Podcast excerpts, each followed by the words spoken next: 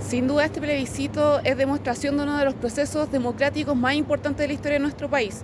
Y es por eso que nuestro deber como representantes populares también por parte del gobierno es poder garantizar la participación. Sabemos que el voto es obligatorio, sin embargo también tenemos nuestras precauciones, tenemos también nuestras observaciones en cuanto a cómo se comportaron las últimas dos elecciones y desde ahí creo que es importante resguardar claramente la participación en las comunas rurales, pero no olvidemos también lo que se produjo en el Gran Santiago, sobre todo en las comunas más vulnerables, comunas como Puente Alto, La Pintana, que me toca representar, donde las micros realmente no dieron abasto y finalmente el transporte público no, eh, no cumplió los estándares para tal importantes votaciones y por eso también en masa se salieron a movilizar vecinos, vecinas para llevarlo. Creemos que esta medida, si bien que explica la solidaridad, no se puede volver a dar, es necesario que ahí el transporte público sea garantizado tanto por el Ejecutivo como también a quienes respaldamos esa medida por parte del Legislativo.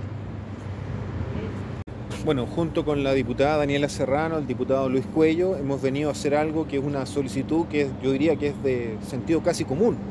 Muy bien lo decía el diputado Cuello recién.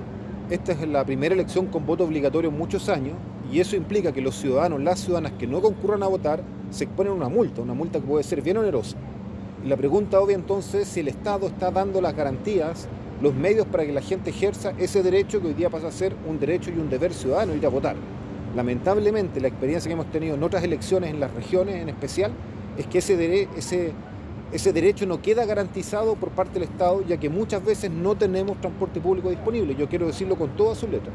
En las elecciones anteriores, en las últimas dos pasadas, en la región de Coquimbo no hubo transporte público y mucha gente salió a tomar la micro para ir a su recinto de votación y después tuvo que volverse porque la micro simplemente después de una hora, una hora y media esperando no pasó. Nosotros queremos que se garantice ese derecho con que el transporte público funcione, pero que además sea gratuito para que efectivamente la gente que no tiene recursos, que con la inflación, con todos los problemas económicos que está viendo el país, incurren en un gasto, tengan la posibilidad de ejercer este derecho sin incurrir en más gastos. Por eso lo que estamos pidiendo falta casi un mes, un poquito más de un mes.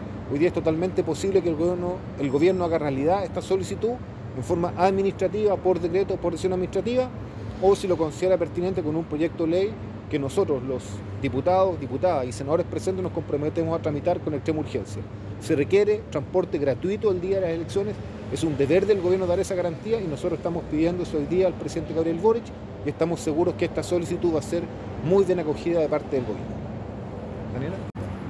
Bueno, muy buen día.